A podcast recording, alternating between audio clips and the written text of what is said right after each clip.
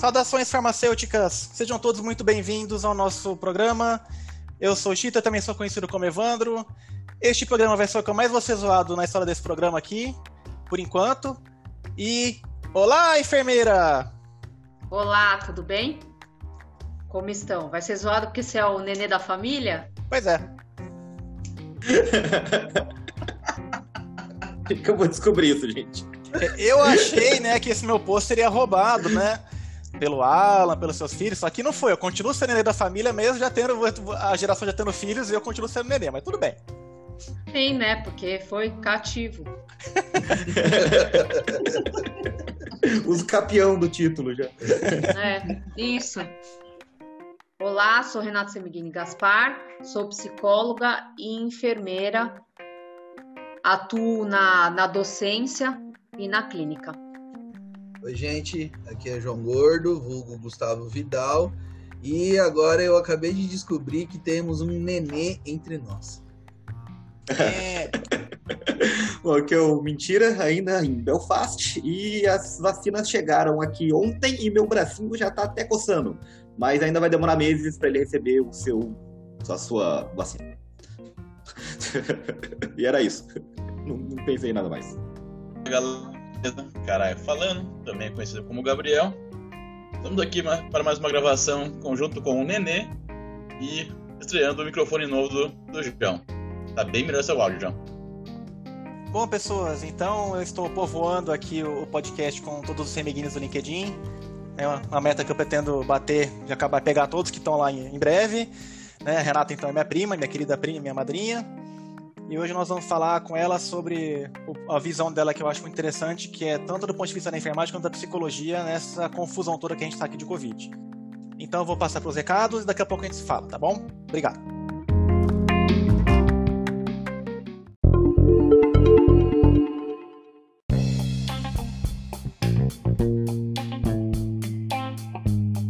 Bom, pessoal, hoje a gente quis trazer uma pessoa com um ponto de vista bastante diferente do nosso aqui, já que a gente tem praticamente só falado de farmacêuticos para farmacêuticos.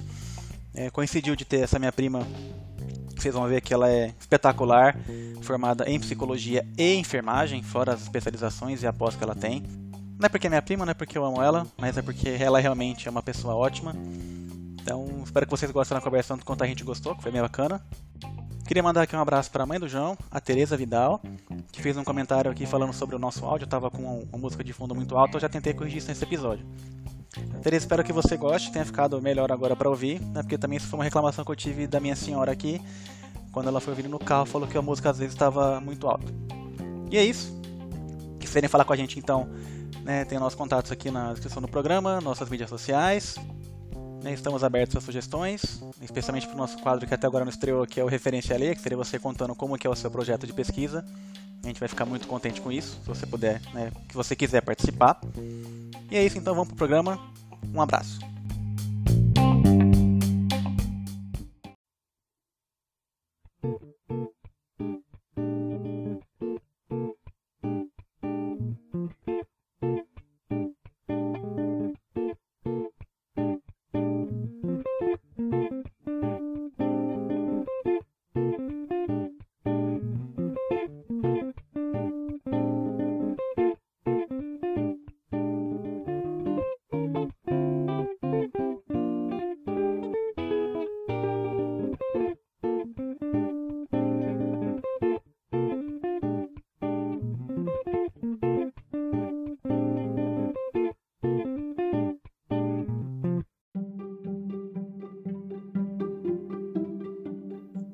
Bom, Rê, você podia então falar pra gente né, quem você é, de onde você veio, o que, que você faz, como é que estão as coisas?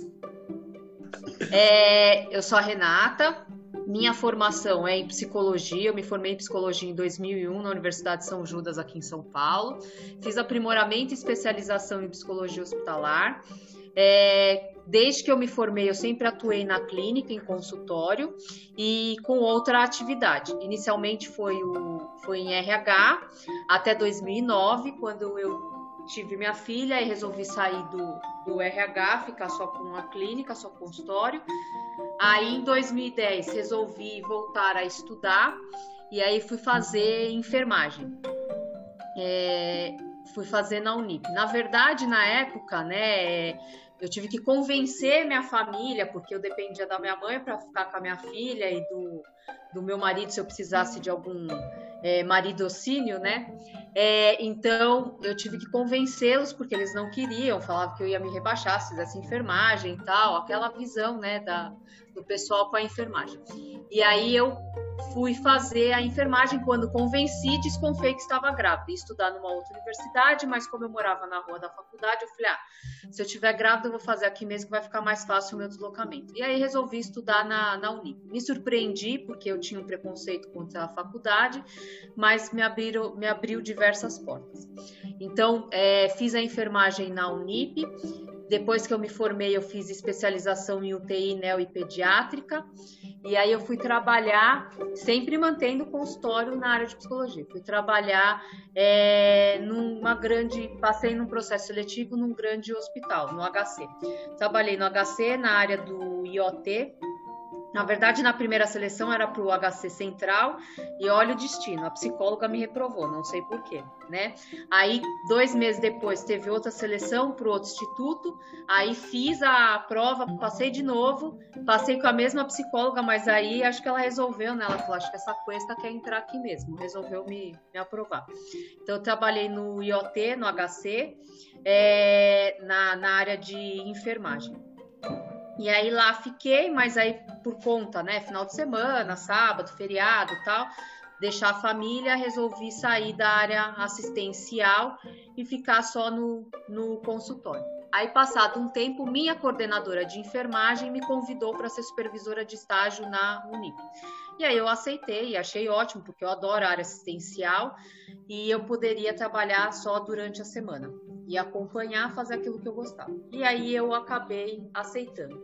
E fiquei, entrei em 2015 na área, na Unip, como supervisora de estágio. Aí, nesse meio tempo, fiz mestrado em, em patologia experimental e comportamental, que serve para as duas áreas, tanto para psicologia quanto para enfermagem. E aí eu me formei em 2018. 2019 eu passei para docência na Unip.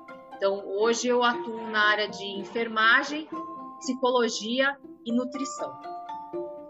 É, na área de, da, da psicologia e da nutrição, baseado, voltado à psicologia, e na enfermagem eu sou é, eu acompanho os alunos de sétimo e oitavo semestre em estágio. Devido à pandemia, então os estágios estavam ocorrendo online, né? Então a gente estava fazendo é, técnicas pelo pelo Zoom, né, que é o, o dispositivo que a gente utiliza. É, e sempre atuando no consultório. Minha demanda, hoje, a minha maior demanda é o consultório, né? Então é onde eu passo a maior parte do meu tempo na área de psicologia. E na faculdade eu vou três vezes na semana. Oh, Rê, legal. Bacana saber essa formação bem extensa que você tem, né? E que eu pude acompanhar aí ao longo desses anos todos. Eu queria perguntar para você, começar aqui, então, como é que você usa a psicologia na enfermagem e como é que é o contrário? Tá falando que é, na verdade, é, tenho, eu falo que nada, nenhum conhecimento é perdido, né? Então, é, e tem até um exemplo para bem nítido para falar na questão da, da enfermagem como que uma, um acaba interligando o outro. Eu passo a ter um outro olhar, né? Então, muitas vezes, quando, principalmente na enfermagem, quando eu vou para o estágio, que eu vou com os alunos, quando eu chego na, na instituição, no hospital, na UBS, em qualquer lugar, eu não falo que eu sou psicólogo, eu me apresento porque eu estou lá como docente do curso de enfermagem. Então, eu me apresento como enfermeira. Só que, às vezes, quando você vai lidar, até mesmo lidar com, com as pessoas, lidar com os pacientes, né? Você acaba tendo um olhar psicológico. Tem até uma situação muito clara que teve, eu supervisionava estágio num, numa instituição aqui de São Paulo, o Hospital Hermelino Matarazzo, é um hospital público, e aí tinha um cliente que ele ia colocar sonda porque ele estava se negando a se alimentar. E aí eu, o enfermeiro responsável, né? Então eu, eu falo para os alunos, a gente está na casa deles, então a gente tem que respeitar o espaço deles. E aí eu cheguei e o, o enfermeiro responsável falou: Ah, ô Pro, passa lá, né? Vai ter uma sonda para passar, tal. Ah, mas por que? Ah, o cliente não quer comer, não tá comendo, tal. E tem que, tem que se alimentar. Falei, ah, posso falar com ele? Ah, pode, mas o médico já foi, o plantão anterior foi, a nutricionista já foi, todo mundo. Mas tenta lá, né? Eu falei, ah, tudo bem. Aí eu falei pro, pro aluno, né? Eu falei, olha, entra, se apresenta, vai conversando com ele, tentando entender o porquê que ele não, não se alimenta. E aí eu vou só resolver um problema no andar de baixo e já sou, tá bom? Tá. Aí ele pegou, foi, isso ficou bem marcado para mim. Entrou, se apresentou, tal, ficou conversando com o paciente. Quando, é, quando eu retornei, né, continuei a conversando com ele e tal, e aí eu fui, na verdade eu consegui descobrir pelo diálogo, né, que isso é uma outra questão, que tem uma falha na enfermagem que eu percebo, porque os médicos, eles passam a atender outro cliente depois que eles fazem todo o histórico no prontuário, que eles escrevem tudo do paciente. A enfermagem quer estar sempre com pressa e acha que uma conversa, às vezes, 5 minutos, 10 minutos, é perda de tempo, porque ela tem uma demanda muito grande de trabalho. E aí eu conversando com o cliente e tal, pude, né, na conversa, e aí você faz alguns apontamentos, querendo ou não, por mais que eu não estou lá como psicóloga, mas você faz algumas intervenções com esse olhar. Aí eu pontuei para ele, ele falou que ele não gostava da comida, porque ele tinha o hábito de comer angu, polenta, né, e que ele não comia arroz feijão, tal. Resumida a história. Bom, consegui convencê-lo a importância dele comer prometi para ele que eu ia acionar a nutrição para a gente ver. Eu não sabia dizer se tinha fubá no hospital, se ele poderia comer polenta todos os dias, mas que eu ia tentar fazer o melhor por ele, mas que ele também precisava se esforçar para poder sair de lá e voltar para casa dele e comer alimentação. Saí de lá, um aluno, né? Eu falei, olha, pode suspender a sonda porque o paciente vai comer. Você pode também, por favor, ver se eu ligo para a nutrição ou você pede para a nutrição trazer a refeição para eu poder, para a gente poder levar lá para o cliente, porque ele falou que vai comer. Ah, não acredito, imagina, não é possível. Foram um monte de gente falar com ele, ninguém conseguiu convencer esse homem a comer. Como que você conseguiu? Aí meu aluno, que sabia, sabe, né, que eu era psicóloga, também virou e falou assim: ah, ela fez algumas intervenções de psicólogo. Como assim, psicóloga, né? Psicóloga supervisionando estágio de enfermagem? Entendi. Aí eu peguei e falei: não, é que eu sou formada em psicologia também. Ah, não acredito, a gente aqui às vezes fica louco e aí você é, escondendo ouro, olha só, aí já passa, não era mais cru, era doutora, né? Ah, doutora, doutora, doutora, escondendo ouro. Então tem essa interligação. Então, a gente acaba tendo um outro olhar e muitas vezes fazendo algumas intervenções, mesmo estando no outro papel. No consultório, isso também acontece, né, na clínica. Às vezes, que nem eu tenho um paciente idoso, e às vezes ele vem com alguma pergunta relacionada à enfermagem, com alguma dúvida, e aí eu vou e explico, né? Então, explico passo a passo. Então, também tem essa interligação. Tem um paciente que eu recebi agora em junho, julho.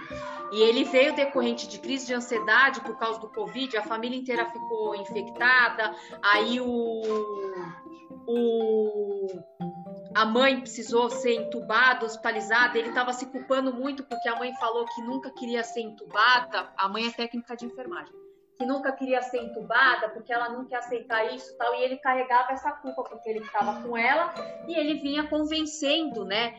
É, ele veio se achando culpado de fazer a mãe ser entubada. E aí eu quando eu expliquei como era o procedimento por que às vezes as pessoas não queriam ser entubadas o que que acontecia tal na, isso na primeira sessão Aí ele olhou assim e falou: Nossa, se tivessem me explicado isso da maneira que você me explicou, acho que eu teria tido um controle muito maior dessa minha culpa e dessa minha ansiedade, né? Então, para vocês verem como uma questão está interligada à outra. Aí até ele pegou ele falou assim: "Nossa, ainda bem que eu achei você que também é enfermeira e pode me explicar essa parte técnica, né? É, e aí você me sanou a minha dúvida e está conseguindo controlar a minha ansiedade."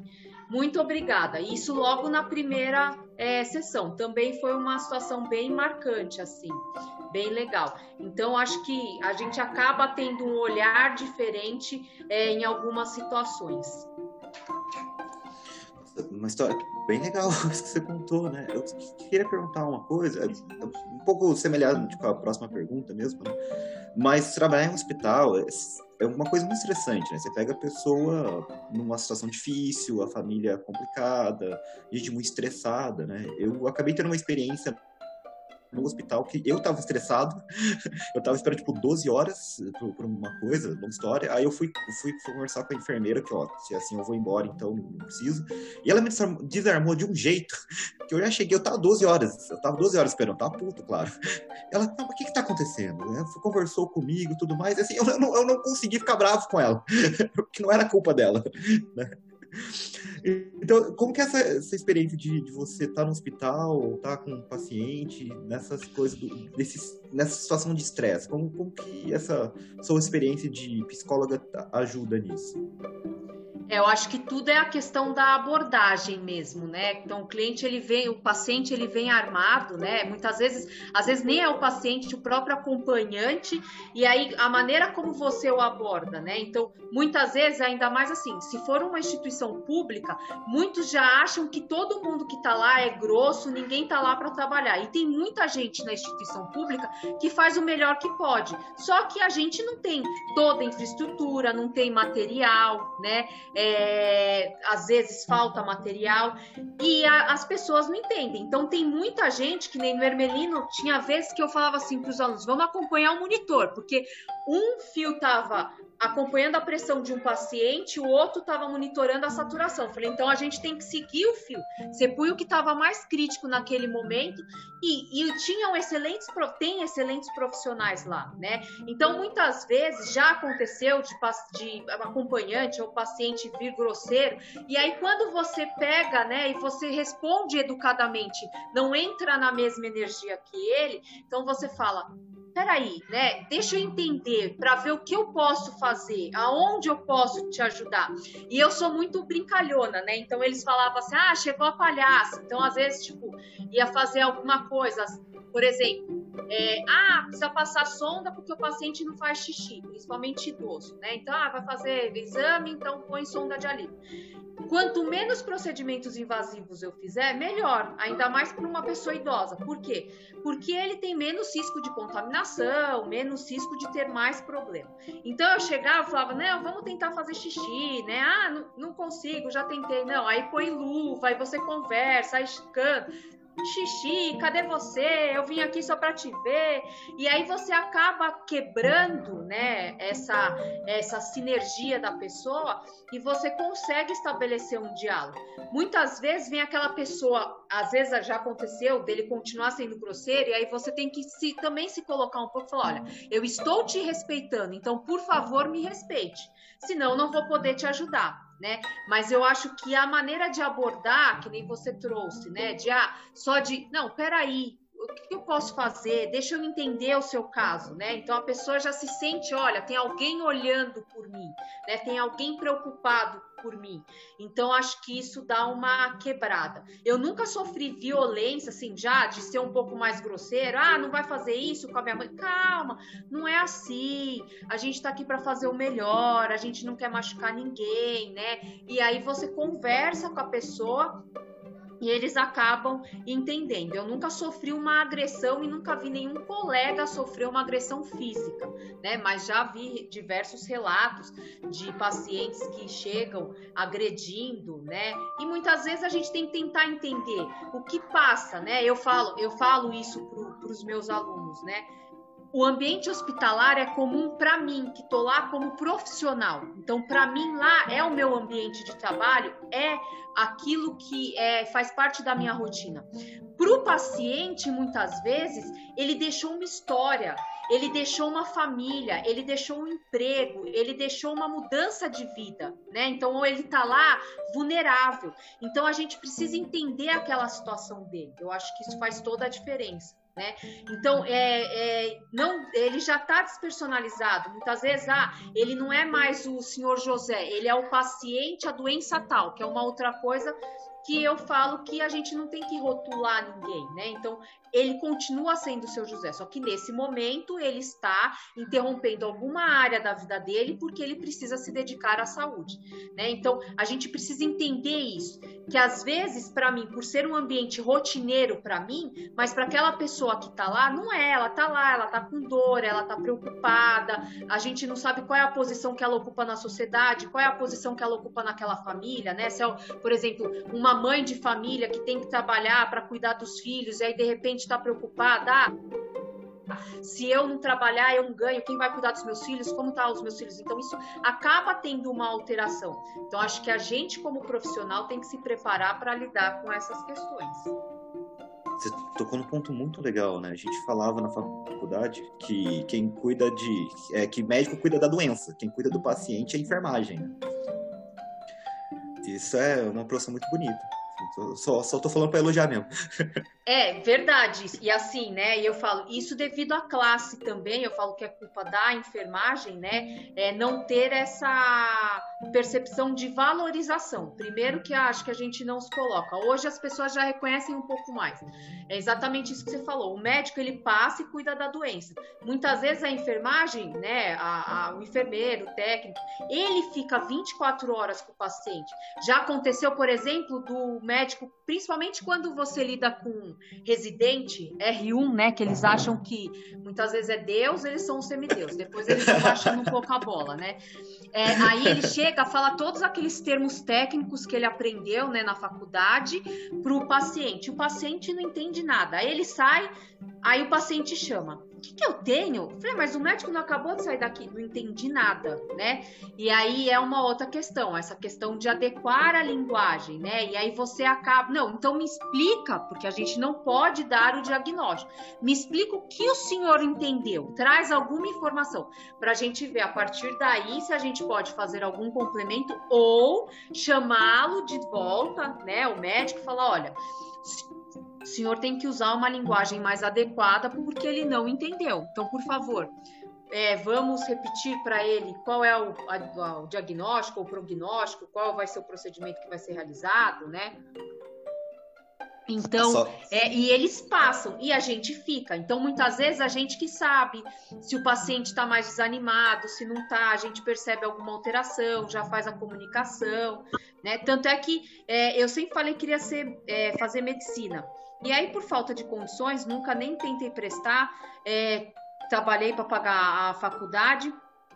E aí, depois, quando eu falei, não, eu, eu tenho que trabalhar em hospital nessa vida, eu vou fazer enfermagem. E hoje eu vejo que eu sou muito mais realizada, acho, exatamente por isso que você falou. O médico, ele cuida da doença. E eu gosto de cuidar, então eu cuido tanto da saúde física quanto da saúde mental e sou realizada. Eu falo que eu sou uma das poucas pessoas privilegiadas que ama as profissões que tem e amo o que eu faço. Ah, não, é uma profissão muito bonita. Né, isso que você falou dos termos, é, aconteceu uma vez na minha família, né? A, sogra do meu irmão estava internada lá no HC de Ribeirão Preto. Passou o médico e falou que ela tem que fazer, é, falou, falou da quimioterapia que ela tem que fazer. Ela desesperou. Porque, como assim? Eu tô aqui por uma coisa, acharam um câncer em mim? Até eu, daí, daí me ligaram, foram atrás saber o que tava acontecendo. Calma, gente, vai ver o cara só usou o termo errado. Qualquer coisa que você tá tomando é um químico, vai ver? Ele só quis dizer que ela tem que tomar um remédio. E no final era isso, mas o médico falou que ela, que ela ia fazer uma quimioterapia e pronto, ela já desesperou. É, então, a gente tem que adequar a linguagem. Às vezes, para ele, era o básico, né? Quando eu falei, ah, não existe pergunta idiota e nem colocação besta, né? Para ele, aquilo era o básico. Ah, tá, não, é só um tratamentinho, né? Só vai fazer o uso da medicação. Mas para ela já não, né? Que as pessoas, ah, meu Deus, Kimi, então tô com o pé na cova já. É, tudo que você falou até agora da, da como abordar o paciente, tratar ele como uma pessoa, não como uma doença, tal, parte de, da linguagem tudo isso, ao meu ver, transportar totalmente para um balcão de drogaria. Concorda comigo, Johnny? Opa, concordo sim, com certeza. Como abordar, como ela falou, ah, se o paciente está nervoso, o paciente ou acompanhante está nervoso, está meio ríspido. Se você no, no balcão da drogaria for querer combater fogo com fogo, né? Você só vai tomar na cabeça e o cara fica mais puto ainda. O, só só que eu já peguei. E você vai tal. ficar, né? Porque aí você vai ter seu dia estressado. É, é, também tem essa parte aí. Porque a gente vê, mesmo assim, a gente vê muita coisa. Às vezes o pessoal, o, o cliente chega já nervoso porque passou com o médico, não entendeu o que o médico falou para ele na consulta e fez uma, uma prescrição com uma letra ruim. Aí chega lá, lá no balcão, você demora para conseguir entender a prescrição, ou seja, o seu atendimento vai ser um pouco mais demorado. O cara com pressa. Caralho, você caiu? E caralho, você cortou. É. É, não tô escutando. Primeira do dia. Caralho, caiu. caiu. Ah, e outra coisa também, a é. pessoa vai chegar lá na farmácia, ela vai ter, ela vai estar tá comprando medicamento, né? Às vezes ela tá dura, se ela tá sem dinheiro, ou o medicamento é caro, tem uns medicamentos aí que a gente vê que são aquele custo abusivo, abusivo não, é o, é o preço, é bem salgado. E já teve caso uma vez que a pessoa passou comigo lá, a médica passou, acho que norfloxacino, e o cara ficou puto porque, por que não passou amoxicilina? Porque a norfloxacina era 80 reais a caixa. Tá, médico filho da puta falou, cara, vai saber a infecção que você tem, sabe? Eu não sei o caso, mas pode ser que pra esse caso você tenha, não vai funcionar. Não, vou lá, qual que é o preço aí? E o cara volta pra reclamar com a médica. É, sabe, tá com dor, tá doente, né? Isso é tudo um fator agravante que imagina na parte hospitalar deve ser muito pior, porque as pessoas ali estão, né, entre aspas, piores, estão com mais dor, estão mais acometidas, estão fora do ambiente delas, né? Estão, é, são, entre aspas, estão em procedimentos invasivos, né? Estão levando, tomando medicamento, então fica bem mais difícil, assim. É, eu, eu queria ir por esse lado também, né? E aproveitando uh, ah, para até adiantar um pouquinho as perguntas do roteiro, depois a gente volta para o Covid. Mas é, é, assim, eu sou farmacêutico de atenção básica, né? De postinho de saúde, e lá é, quando você tenta fazer uma farmácia clínica, você é, é, geralmente é o farmacêutico que acompanha mais o paciente. Né? A enfermagem tem a parte dela, né? a psicologia tem a parte dela, e a farmácia vai na questão do uso de medicamentos, mas para isso, né, a gente tem que, que é, é, aquilo mesmo, né? A gente tem que ver a vida do paciente, né? A, a, o, como ele acha que ele está tomando medicamento, como ele se vê com aquela doença, né? Entender o, o dia a dia do paciente, quem é o paciente, né? E se fala muito nas relações biopsicossociais, né? Isso na, na, na atenção básica. No hospital, uh, você já teve contato com, com essa parte da farmácia clínica, com o farmacêutico clínico, que vai ficar mais é, é, junto do paciente ou não? Você ainda não teve contato com esse tipo de profissional? No hospital, não. Na UBS, quando eu fazia, supervisionava estágio na UBS, a gente te, na, de acordo com a estratégia da, da família, a gente fazia reuniões e fazia o planejamento junto com a farmácia, principalmente na hipertensão, diabetes, tabagismo, né, nessas doenças crônicas. Aí a gente fazia um trabalho em conjunto e, e trabalhava junto com a, aí a, a farmácia cuidava dessa parte do, do uso da medicação, da orientação, né, é, com, com o cliente e, e, a gente fazia esse suporte junto, era a equipe multi.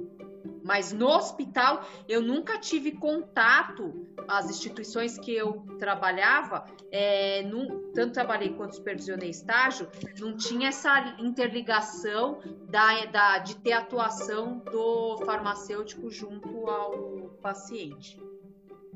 O Johnny.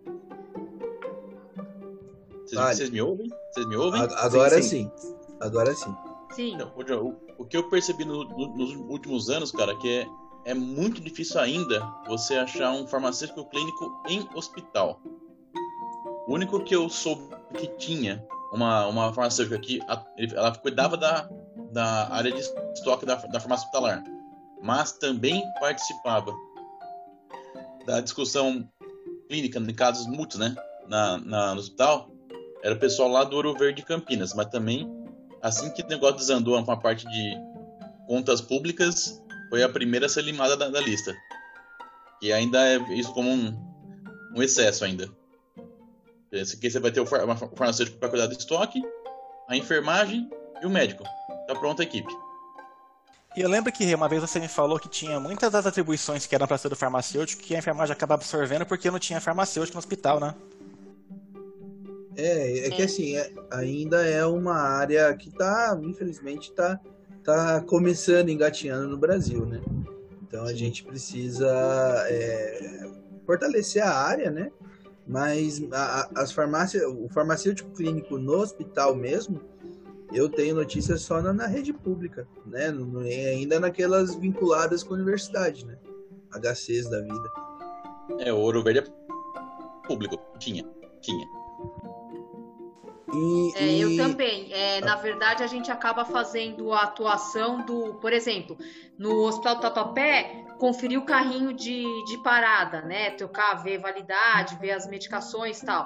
Isso era função do farmacêutico, mas exatamente pela falta da mão de obra, a gente acabava fazendo e aí fazia as anotações, viu que precisava trocar ou não, passava para eles, eles só substituíam e a gente que fazia a reposição. Eu também nunca é, trabalhei diretamente com farmacêutico clínico na, no hospital. É, mas é, é como a Renata mesmo falou, começo, no final da fala dela, sobre a valorização da enfermagem, que agora está começando a ter um reconhecimento. É a mesma coisa atual do farmacêutico. Por um breve, um bom tempo, na verdade, nem breve, um bom tempo, o farmacêutico ficou conhecido como entregador de caixinha na farmácia. Fica no balcão, o cara fala, eu quero tal coisa, pega e dá. Né? Você entrega o, o antibiótico, com receita, tal, tal, ou não, né? depende do farmacêutico e da rede. É, mas agora que está tendo uma, um movimento do próprio CFF, do CRF, para tentar voltar, começar a valorizar a profissão. Que vai ser a passos muito, muito pequenos passinho de formiga, mas tem que chegar em algum lugar nisso. Você vai chegar, não sei, mas. Ah, eu acho que se vê a importância, né? É muito importante. Até para esclarecimento de dúvidas, muitas vezes, né? É... Então, acho que a tendência é perceber essa valorização. E também, é, é como eu falo, assim como na enfermagem, se você vê a classe médica, eles são extremamente unidos, né? E eles acham, eu brinco, se o médico não tiver no hospital, o hospital continua funcionando. É, se não tiver a enfermagem, né, não tiver os outros profissionais, o hospital para. Então, assim, só que o que, que as pessoas têm? Ah, se tiver o um médico, tudo funciona. Se não tiver, pronto nada funciona. E na verdade não é, né? Porque se você for ver, cada um tem a sua importância. A enfermagem, o físico, o farmacêutico, é assistente social, né? Eu falo que tem que ser um trabalho em equipe. Mas todo mundo olha como ah, o médico. Então isso cabe a nós, a nossa classe também fazer a nossa valorização, né? Que eu acho que falha um pouco. Exato. E aí eu não sei se vocês percebem isso na classe de vocês também. Ah, não, com certeza. Demais. muito, e muito, aliás, muito. com certeza. Eu não Mas... sei como é que é com você, Renato. Assim, eu tenho uma tia que ela trabalha no hospital também, né? Mas ela fala que tudo que acontece que dá errado acaba estourando na mão da enfermagem, né? Tipo, o médico nunca fez nada errado, sempre acaba estourando na, na enfermagem quando alguma coisa acontece. Você tem uma experiência semelhante ou você, você vê tendo mais uh, defesa quando esse tipo de coisa acontece? Não, isso é verdade é assim, né? A infecção foi a enfermagem, mas muitas vezes você vê médico que não usa a roupa adequada privativa, que não faz a higienização das mãos, né? Então, por exemplo, quando eu trabalhei no, no HC, eu trabalhava na UTI e lá a gente tinha muita, muito respeito da classe médica. Então, a gente conseguia manter um ótimo diálogo e ter uma paridade, né? Falar de igual para igual. E nós tínhamos autonomia sobre sobre eles. Então, chegava, como eu disse, principalmente os residentes, né? Tinha residente chegava que vinha com tablet. Não pode entrar com tablet. O senhor vai deixar. Queria entrar com a mochila? Não. E pode lavar a mão, porque também queriam entrar sem lavar a mão. Então, nós tínhamos essa autonomia. Eles achavam a gente super chato, né? Mas por quê? Depois tem a contaminação. Ah, quem que é? Ah, enfermagem. Não é o médico que não lava a mão. Não, é enfermeiro que não... O pessoal da enfermagem que é porco, que não lava a mão, né? Então, tem muito isso. É, mas também já trabalhei em instituição, que nem eu trabalhei no, no amparo maternal, onde a enfermagem não tinha essa valorização. E aí os médicos faziam aquilo que eles queriam, que eles não queriam, e o pessoal, cada um para si. Tinha uns que eram mais flexíveis, outros não, né? Então, realmente, tudo que a, Primeiro que é assim, né? Eles acham que a enfermagem é a secretária. Ah, ó, queimou a luz. Ah, precisa fazer não sei o quê. Ah, não, peraí, né? Eu estou aqui no papel de enfermeira e não de assistente nem sua secretária. Então, mas quando você vai mostrando o seu profissionalismo, vai estabelecendo uma conversa, ele vai vendo o seu conhecimento, então você consegue estabelecer uma boa relação. Na maioria das vezes eu mantinha, mantenho uma boa relação com toda a equipe multi em geral, né? Geralmente quando acontecia alguma coisa era mais com o residente R1, quando eles chegavam no início, assim, que aí eles estavam se achando semideuses, né? E aí você já, olha, não é assim, baixa a bola, né? Você já ia sintonizando e aí depois eles iam se entrosando e diminuindo a bola. Mas realmente isso é muito comum. Tudo que acontece de errar, os méritos é do médico, o resto é de enfermagem para o resto, né? Eles são os perfeitos. Eu presenciei e isso acontece mesmo. Mano, tem que falar para médico lavar a mão na UTI. Pois é, você vê. E Putz. não foi nem uma e nem duas vezes, é mais vezes. Ah, gente. Culpa sempre cai para enfermar nesse caso, porque é, é, são as pessoas que mais têm contato com o paciente, né? Mas Sim, isso não quer dizer que a culpa é sempre da enfermagem, né? Isso aí. Exatamente. Né? Não quer dizer que. É não duro, quer dizer né? que é a gente que está fazendo isso. Pelo contrário, muitas vezes a gente toma muito cuidado, né? E assim, extremamente é, cautelosos. E aí vem o médico e não, não tem a preocupação, por exemplo, de trocar o avental. Eu brinco, né? Vezes, não, é rapidinho o vírus vai falar, olha, te dou 30 segundos, né? Ou a bactéria, olha, te dou 30 segundos, hein? Então 30 segundos, vai lá. Eu é, parece minha mãe é falando. né? minha mãe não tem curso de medicina. Ah, é? É a lei dos 5 segundos, né? Caiu é, no chão, 5 segundos. Isso. 5 segundos te dou. Não é, é assim, foda, né? né? E assim, eu, eu percebo lá no, no, no, na OBS que eu trabalho, né, que muito da, da, das coisas administrativas acabam ficando por conta da enfermagem, né? E assim, é, como que é isso de, de lidar com essa coisa administrativa e também ter que lidar com o paciente? Né, que eu vejo é. lá que, que a, a, enfermeira responsável pela, pela OBS, ela corta um dobrado, viu?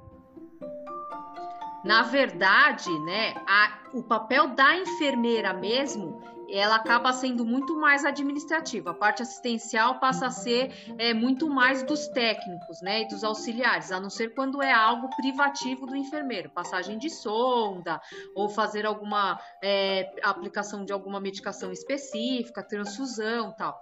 É, então a enfermeira ela é muito mais cobrada pela parte administrativa, escala, pedido de material, é, solicitação de documentação, papelada de alta, papelada de admissão é, transferência de, de departamento, né? É, isso numa, nas instituições públicas. Instituições privadas, então, é a parte financeira, né? Então, contagem do material que usou, que não usou, para ver se tem glosa, está preenchido direito, se não está. Realmente, isso acontece muito, né? Tanto é que é, quando os alunos vão para o estágio, né, eles vão naquela ansiedade de querer fazer procedimento. Eu falo, gente, vocês têm que saber qual é a técnica, e aí cada instituição vai ter, tem o padrão, mas tem o seu POP, que é o protocolo de operação padrão, que você vai ter que seguir. Então, por exemplo, ah, vou pegar um campo fenestrado para passar uma sonda, ou no, não, no hospital público não tem, então nem tenho isso no meu POP, né? É, então, é, mas o que vocês têm que saber é a parte administrativa, que é onde você vai cobrar. Tanto é que na graduação o MEC determina no, no estágio curricular a, o gerenciamento administrativo e não assistencial. As horas assistenciais são mínimas. É claro que a gente, estando naquela, sabe, a ansiedade que os alunos têm de fazer procedimento procedimento, eu passei por isso, a gente acaba fazendo o procedimento, né? Então eles adoram ah, uma pulsão, passar uma sonda, é, levar a fazer um exame. É, então a gente acaba também fazendo a parte assistencial, mas somos muito mais cobrados realmente pela parte administrativa. Isso confere. E na, nesse esquema da pandemia, né, nessa toda a conjuntura da pandemia, como que está sendo o estágio do pessoal? Então, os estágios ficaram suspensos, foram feitos é, online, então a gente estabelecia temas, eles tinham que montar palestras, né? É, e aí voltou faz um mês, acho, que eles foram para campo, mas aí agora já vai finalizar, mas foram bem poucos, né? Então, quando foi liberado, eles acabaram voltando e aí fizeram parte é, assistencial. Mas na, na parte online, né, quando estava online, a gente fazia é, apresentação de caso, fazia simula simulações, né, para eles poderem é, treinar. Não tiveram a parte prática efetivamente até para não colocá-los em risco, né? Não, com certeza. É, e assim, eu queria que você falasse um pouquinho, né, ainda no conjunto da, na conjuntura da, da, da pandemia, é, os seus atendimentos, né, como psicóloga, o que, que mudou? Tá fazendo tudo online? Tem alguma coisa presencial? Como que tá sendo essa no... parte para você? No começo eu tive grande perdas, teve vários clientes que não quiseram continuar online, eles tinham uma resistência, não quiseram, suspenderam o atendimento. Alguns é, faziam presencial e foram para online. É, teve, aí eu comecei, eu voltei a atender presencial na metade de acho que setembro, e aí, alguns clientes que tinham, que ficaram, que começaram, aceitaram fazer online, quiseram permanecer, estão comigo online até hoje. Outros quiseram voltar, né? Então voltaram presencial. Então eu tô desde setembro também com alguns atendimentos presenciais. Mas eu tive clientes que eram é, presencial e continuaram online, então me falaram, ah, muito mais prático, não pego o trânsito para eu chegar, é, e estão fazendo online. E tiveram outros clientes que começaram, começaram online e que aí agora querem fazer presencial, voltaram presencial. E teve cliente que começou online e quer online e continua online. Então deu uma bastante tá, uma... desmistificada. Eu, particularmente, uma... eu, Renata, eu gosto de contato físico. Então, eu gosto de fazer atendimento presencial. Mas para mim é muito mais prático online, né? Porque, tipo, posso atender da minha casa tal, mas eu gosto de fazer atendimento presencial. Mesmo como, mantendo o distanciamento. Como... Então, eu tenho todo um cuidado é, adequei o. A minha sala já tinha o distanciamento das poltronas, né? Então permaneci. Eu uso viseira, eu faço a higienização de um cliente para outro da sala toda. É, eu faço, a, tenho tapete higienizante na, na entrada. É, então eu tomo todo o cuidado. Como tá calor, dá para deixar a janela aberta, né? Também, sempre. Sim. Ô, Renata, uma, uma dúvida só para fazer depois um paralelo com a, a farmácia. Como era a visão do conselho de classe da psicologia em relação a atendimento online antes da pandemia? E qual foi o entendimento do, do conselho pós, pós não, durante a pandemia? E é, aqui eu... na, na, farmácia, um bom Pode tempo falar. atrás, a receita digital, ah, tava uma puta discussão que não podia, não, foram enrolando pra caramba pra fazer um método para fazer uma receita digital, uma, uma assinatura digital do médico. Chegou a pandemia, do, em um mês, pronto, tá liberado digital, ninguém entendeu ninguém, foi uma, tá sendo uma baita de uma bagunça. Como que foi essa versão para a parte da psicologia? Igualzinho. Também. Não podia, você tinha que ter plataforma, tinha que preencher cadastro, tinha que não sei o quê, tinha que esperar autorização. Tinha que... Olha, eu pago um absurdo no CRP, mas ele deixa muito a desejar. O Corém eu pago mais barato e o Corém é muito mais efetivo, assim, muito mais atuante, manda sempre cursos de atualização, tem sempre palestra. Você tem dúvida, você manda uma pergunta, eles respondem assim, se não no mesmo dia, no máximo no dia seguinte. O CRP, ah, você manda, eles não respondem, você liga, eles não sabem, falam que vão ver, não vê nada.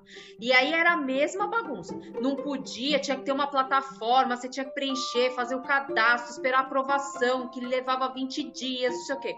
Veio a pandemia, você pode atender até pelo zap. Iludindo. Né? É.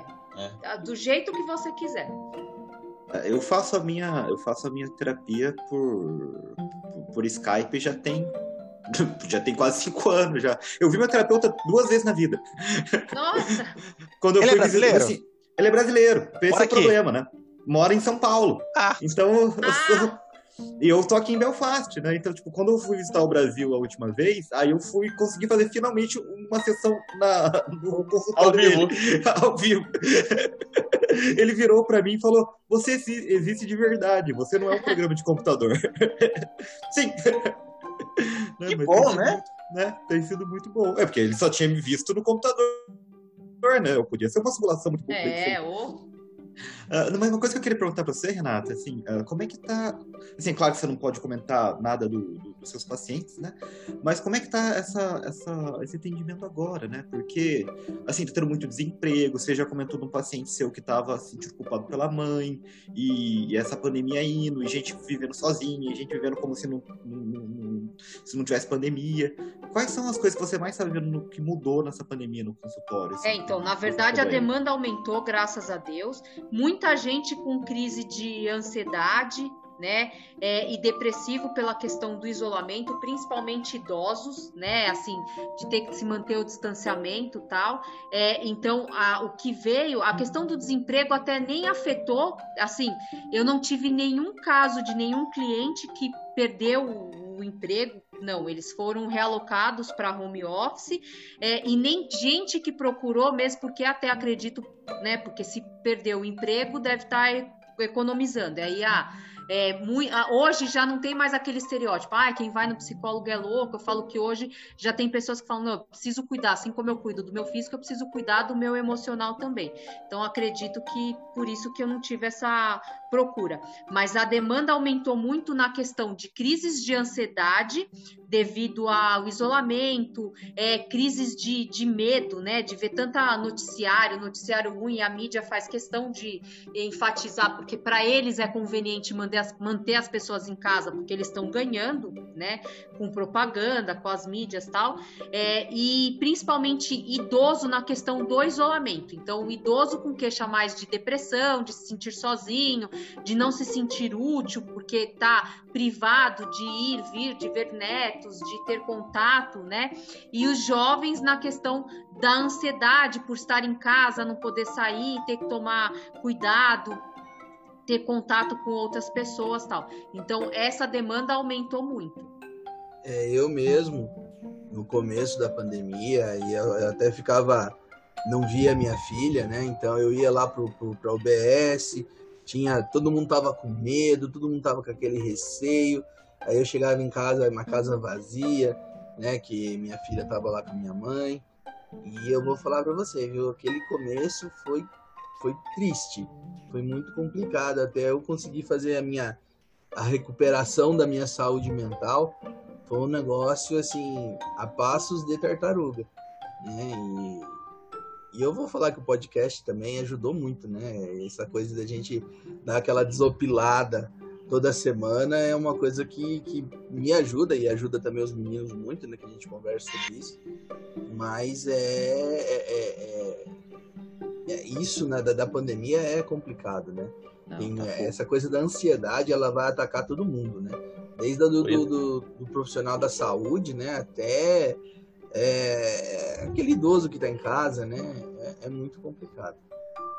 Por isso que esse podcast é a nossa sessão de terapia informal semanal. Não, cara, eu, tá- eu conto pra vocês, eu moro sozinho, em outro país. e eu trabalho de home office. Então, tipo, nessa sala que eu tô agora, é onde eu vivi grande parte do meu ano. Eu e eu. Não fosse terapia, não fosse vocês, não fosse eu dar um jeito, eu já tava mais zoado que eu já tô. Tá vendo? Deu tempo pra escrever um artigo fudido, mandar na céu. Deu tempo, tá vendo? É, isso deu tempo, isso deu tempo, isso deu tempo. E como você vê, Renata, assim, a segunda onda tá vindo, né? Tem todo esse problema e toda essa, essa questão da, da vacina, de toma, não toma, quem sabe. E como que, que é para você, ou como você acha que vai ser para a saúde mental das pessoas, né? O, o que, que você projeta para 2021? É, então, na verdade, né, isso daí é. Tem muita gente que fala, ah, não vou tomar, ah, acho que. É, será que vai ser benéfico? Será que realmente vai ser efetivo? Eu, eu tenho uma percepção que eu acho que, assim, é, e aí vocês que são da área podem dizer até mais do que eu, né? É, uma coisa que funciona no SUS é a vacina, né? Sempre foi muito sério, assim, essa questão, cuidado no armazenamento é, na responsabilidade da aplicação, da qualidade. É, então, eu acredito né, que 2021 muitos vão fazer é, uso dessa vacina mesmo, porque é o que a gente tem hoje, o que a gente tem hoje, né, para para a gente poder ter um pouco mais de liberdade, né? Até saber realmente como que vai ficar essa situação, né? Então, é, eu acredito que a gente vai ter que lidar. Tem pessoas, tem pacientes, principalmente pacientes idosos, né? Que traz, ai, será que não tem perigo? Será que não é para matar os idosos, né? Já ouvi isso. Ai, será que não é para matar a gente que fizeram isso porque a gente dá gasto, né? É, eu acho que a gente vai ter que avaliar realmente, ver a efetividade. Eu acho que o, Butantan é uma instituição séria, né? Então acho que está sendo é, feito direitinho os passos. Eu tenho um cliente que ele ele está fazendo parte do grupo da vacina da Oxford. Lá ele falou que está sendo um trabalho bem legal, né? Ele está como voluntário. Então eu acho que a gente vai ter que é, aceitar essa condição, né? 2021 ainda está um mistério porque a gente não sabe como tá essa segunda onda, se vai subir, se não vai. É, subir vai, né? Porque já está subindo. Inclusive é, tive clientes que precisaram ir para a rede privada e não tinham vagas realmente na, na rede privada. Então, é, Quanto tempo vai durar? Isso também depende. Eu falo que o brasileiro tem memória curta, né? Então, se acostuma muito rápido e acha que a, pode ser tranquila a vida, é, fácil, né? Então, assim, ah, deu uma melhoradinha, tá bom, já tô me reunindo, já tô fazendo é, festinha, já esqueci, já não uso a máscara corretamente, já não faço a higienização correta, né? E se adapta e esquece quantos milhões de pessoas perderam a vida por causa desse vírus, né? Então acho que a gente tem que ter um pouco mais de consciência. Acho que isso é um trabalho de todo mundo. Se cada um fizer sua parte, a gente vai ter uma melhor qualidade para 2021.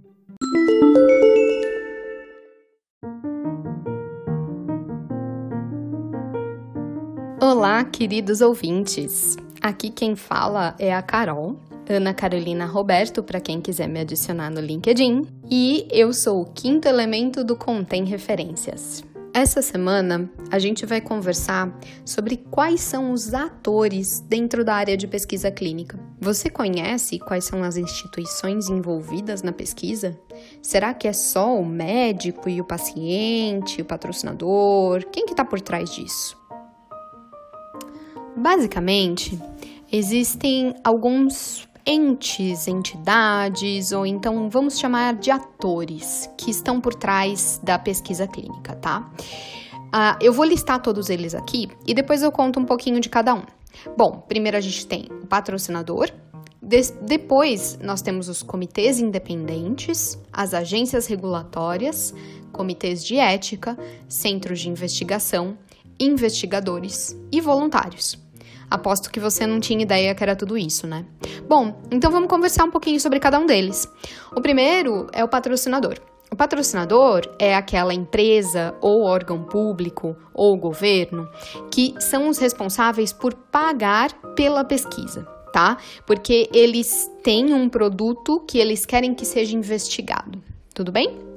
Eles querem fazer investigação para descobrir o potencial desse produto, ou enfim, qualquer motivo que eles tenham aí. Lembra que a pesquisa serve para responder uma pergunta. Então, eles têm uma pergunta que quer ser respondida, e por causa disso, eles vão patrocinar que a, a, o desenvolvimento da pesquisa. Seguindo, nós temos os comitês independentes. Os comitês independentes são comitês que geralmente não estão vinculados nem ao patrocinador, nem às agências regulatórias, nem aos comitês de ética, ou seja, eles são independentes de todos os outros atores. Eles são contratados dentro de um estudo exatamente para avaliar determinadas questões específicas. Então, por exemplo, a gente pode ter um comitê independente de segurança, a maioria dos estudos que eu conheço tem. Ou então a gente pode depender, os estudos patrocinados pela indústria, né? Ou então a gente pode ter um comitê independente que monitora eventos de interesse, que chamam, os outros atores são as agências regulatórias. Elas ficam situadas em todos os países, ou então, de repente, elas representam um conjunto de países, como no caso da União Europeia, e essas agências regulatórias são responsáveis por avaliar os dados obtidos nas pesquisas e tomar a decisão se eles vão ou não aprovar aquele produto que estava em investigação para ser comercializado. Depois disso, nós temos os comitês de ética. Os comitês de ética atuam antes que a pesquisa seja feita. No começo de tudo, quando o patrocinador está pensando em fazer uma pesquisa, a primeira coisa que ele faz é mandar o projeto de pesquisa dele para os comitês de ética para eles verificarem se aquela pesquisa está de acordo, ou seja, se ela pode ser conduzida. Os principais critérios utilizados pelos comitês de ética são a segurança dos pacientes e se aquela pesquisa em questão, aquele projeto de pesquisa que eles receberam, está salvaguardando os direitos desses, desses futuros pacientes, dos voluntários de pesquisa. O próximo ator são os centros de investigação. Sem eles, as pesquisas clínicas simplesmente não, não existiriam. Por quê? Porque não basta o patrocinador ter vontade de patrocinar um estudo. Para que um estudo aconteça, é, são necessárias pessoas. Lembra que a gente está falando de pesquisa clínica, então são pesquisas em seres humanos, né? Então a gente precisa de voluntários que aceitem participar dessa pesquisa. Por causa disso, é, é, o patrocinador ele vai atrás de investigadores que estejam interessados em conduzir esse projeto de pesquisa nos centros de pesquisas deles. Esses centros de pesquisa nada mais são do que clínicas, às vezes privadas, às vezes públicas, ou então hospitais privados e públicos, onde a pesquisa vai acontecer.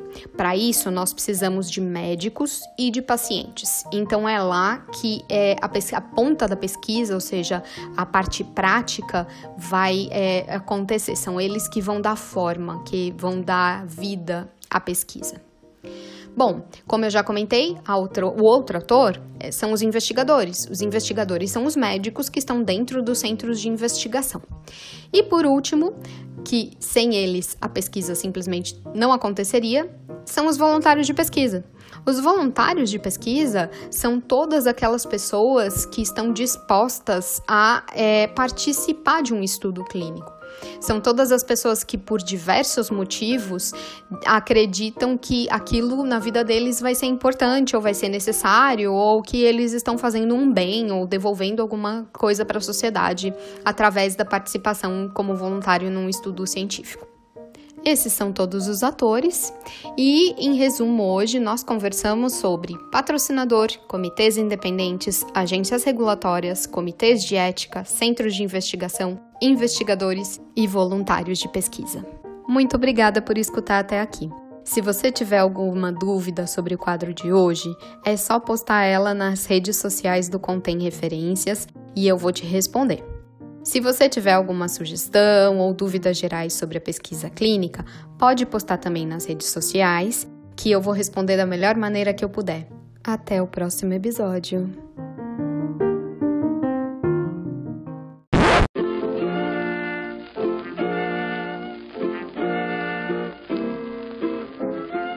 Senhores, temos episódio, senhores? Já foi a pauta? Eu não eu sei, eu, só, eu tô, é, eu tô revendo o roteiro agora. Eu tava, eu tava esperando acabar a, a, pergunta, porque a gente não chegou na parte ainda de, de histórias do neném. Né? É da, da, onde veio, da onde veio esse apelido e por que ele não foi embora. Obrigado. Bom, neném é porque eu sou o mais novo, né? Da, da geração. Maiara, sou mais novinho? É, da terceira geração ali da, da família, né? Então é meu pai, irmão da mãe da Renata, e aí tem a, a, irmã da Renata mais velha, tem a Rê, junto com a minha irmã no mesmo ano, depois tem meu irmão, depois tem eu e acabou os netos. Então eu fiquei sendo o mais novo e depois ser mais branquinho e loirinho, o cara de neném, então ficou mais ainda. Você foi o último da, da geração, então? Tipo, é, é o nenê, é o, é o, o netinho. E até vira o próximo, que foi o filho da, né, da, da, Priscila, a irmã da Rê. Mas aí era bisneto, né? É, então, o Alan nasceu, eu tava prestando vestibular. Quando prestar vestibular pra 2002 foi quando eu entrei na faculdade. Então foi 2001 que ele nasceu, né? Então, é, até lá, até eu ter 17 anos, eu fui nenê de todo mundo. É até hoje, tá vendo? Você, você, você é o nenê da terceira, da terceira geração, né? Depois tem os outros. Agora então, você tem que fazer, você só vai substituir se você fizer um, aí a gente pode substituir.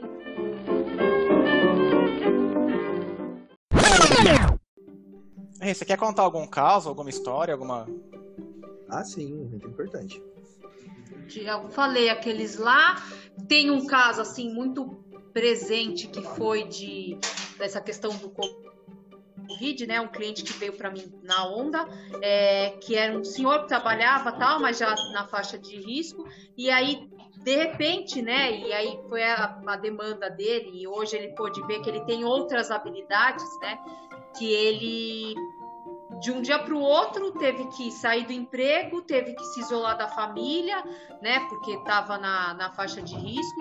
E aí ele ficou muito chateado, muito depressivo, se achando que não tinha mais utilidade, que onde já se viu, trabalhou tantos anos, e aí de repente não, não conseguiu mais fazer nada, nem sair de carro, de casa, né? Só olhar a vida pela janela. E aí a gente foi trabalhando, eu brinco até que eu fazia algumas vezes atividade de é, terapia ocupacional com ele, né? É, mostrando para ele que ele poderia desenvolver outras habilidades dentro de casa, né? Com aquilo que ele tinha. Então, ah, vamos fazer uma, uma atividade, então vamos fazer um circuito. Ah, o que, que o senhor pode, pode, aprender? O senhor vai aprender alguma coisa. Então, até a próxima semana, o senhor tem que aprender alguma coisa nova e me trazer. E aí, ah, aprendi a lavar louça, agora eu que lavo a louça. É, ah, eu que. Ah, então vamos fazer uma atividade cognitiva. Então, o senhor já montou um quebra-cabeça, o senhor já jogou um Resta 1, vamos baixar um aplicativo, ah, não sei baixar, aí explico como baixa. Então isso é bem legal. E hoje, né, ele está comigo desde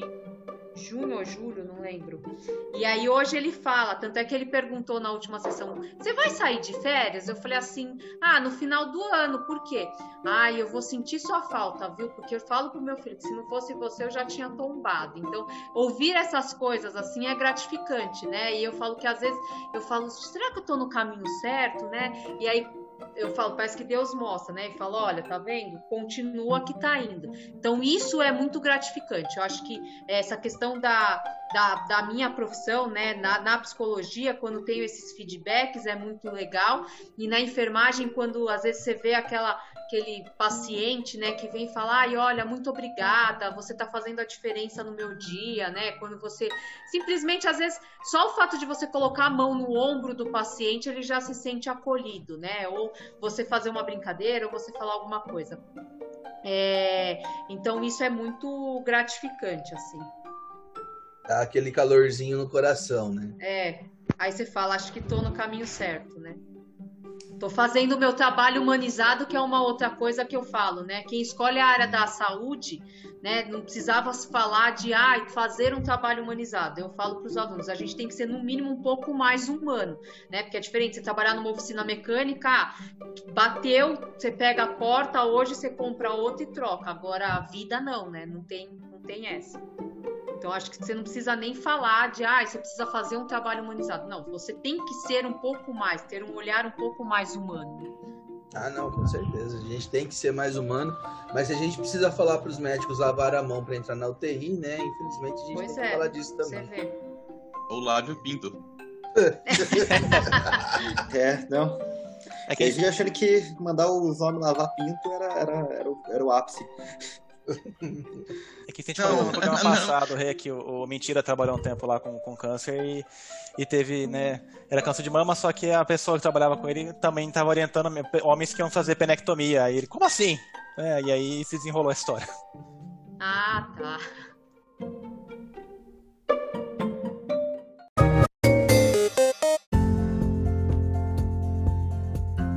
Bom, pessoas, foi isso.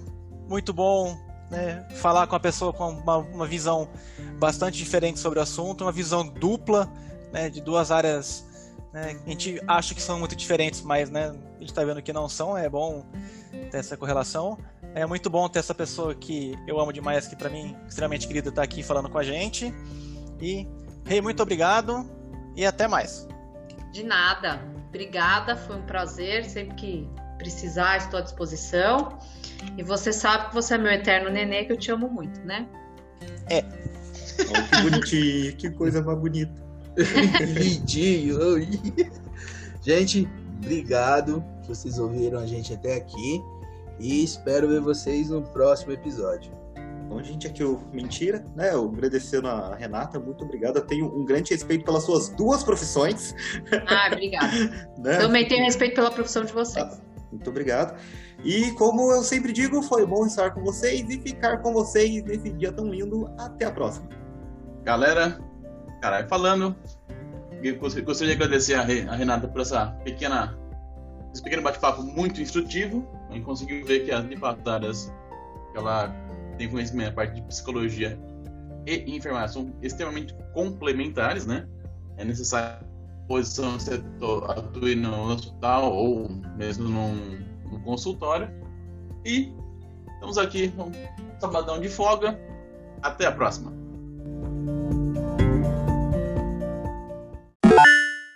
E aí, senhores? Por, por falar em terapia ocupacional. Nossa, achei que você fala por falar em pinto. Eu também. Bom, seja é o caralho, né? Você ia perguntar se estava lavado de todo mundo? Não, como é? A gente não é tão íntimo assim aqui. Porque, olha, tem gente que realmente, às vezes você pega umas higiene precárias. Nossa.